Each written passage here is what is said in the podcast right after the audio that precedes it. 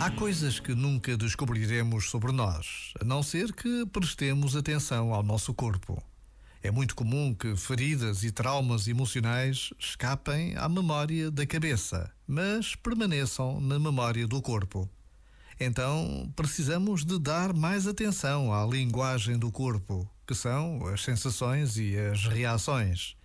Bem para lá do que consta na nossa cabeça, bem para lá do que possamos lembrar, pensar e dizer sobre a nossa vida, a consciência corporal abre-nos um novo caminho dentro de nós. Já agora, vale a pena pensar nisto. Este momento está disponível em podcast no site e na.